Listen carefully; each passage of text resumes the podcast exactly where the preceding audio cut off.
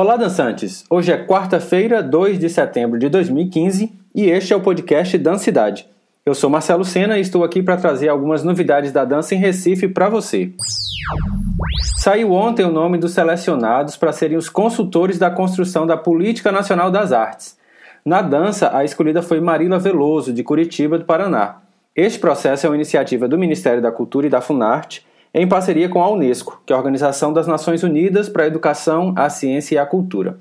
Foram 1.056 inscritos e tinha como objetivo a contratação de seis profissionais de cada uma das áreas de atuação que está dentro do Plano Nacional das Artes, que são artes visuais, circo, dança, literatura, música e teatro.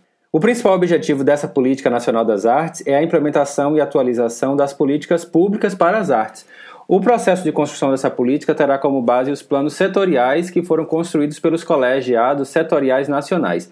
E é importante ressaltar aqui que o Colegiado Setorial de Dança, inclusive, foi o primeiro a construir esse plano setorial.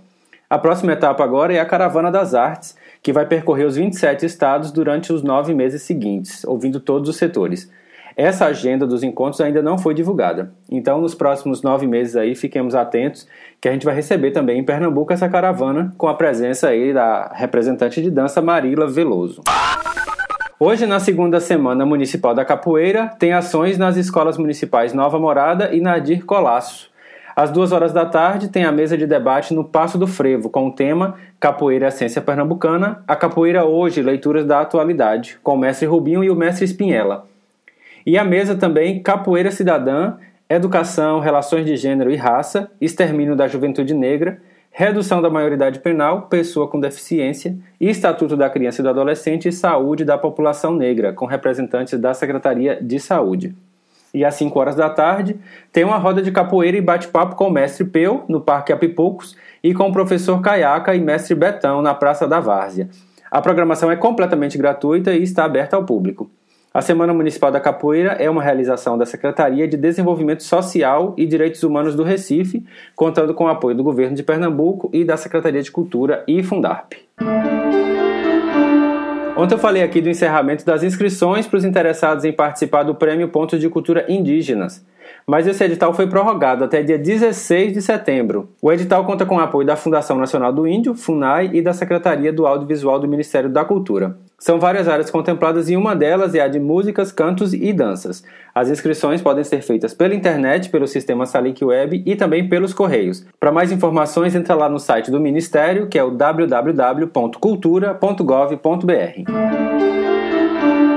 A terceira Conferência Nacional de Juventude convoca artistas para participação na Mostra Manifesta, que vai acontecer em Brasília entre os dias 16 e 19 de dezembro. Para se inscrever na mostra, precisa ter idade entre 15 e 29 anos e pode enviar propostas de teatro, de dança, música, artes visuais, cinema, artes integradas, além de projetos culturais, científicos e acadêmicos, tanto teóricos como práticos. Lá terá espaço para projeções, apresentações, instalações e experimentos, vivências e reflexões, além de um espaço para comunicação colaborativa. As inscrições vão até 1 de outubro e vão selecionar 250 jovens com atividades individuais e também coletivas.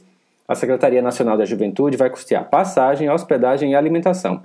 Para saber mais, acesse o site lá da Terceira Conferência Nacional de Juventude pelo endereço www.juventude.gov.br. O espaço O Poste está completando um ano de atividades e para comemorar eles vão fazer uma noite de muitas apresentações começando às 8 horas da noite no sábado. Vão apresentar o espetáculo Cordel do Amor Sem Fim, grupo O Poste Soluções Luminosas, que administra o espaço. E depois vai ter um solo da bailarina Luzi Santos e também da cantora Jéssica Gabriela, que vai cantar músicas africanas. O espaço Poste fica na Rua da Aurora, na esquina com a Rua Princesa Isabel. E nesse mesmo espaço cultural, o Poste, Yara Salles vai apresentar a performance Peba nesta quinta e sexta-feira, às 8 horas da noite.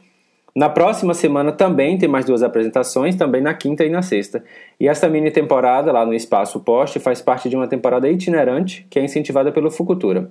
E os ingressos variam de preço a partir de sua própria escolha e possibilidade.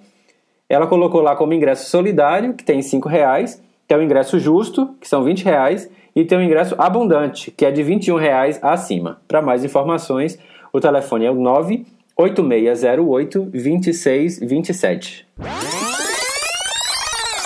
Continua aberta na UFPE a exposição Presente Passado Movimento, a dança de 80 pelo olhar do Recordança. A exposição fica lá na Galeria Capibaribe, no CAC, e pode ser visitada das 4 horas da tarde até as 8 horas da noite.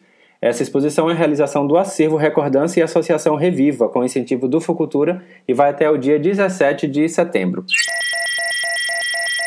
Espero que aproveite as informações. Se tiver novidades, é só enviar um e-mail para podcastdancidade.gmail.com.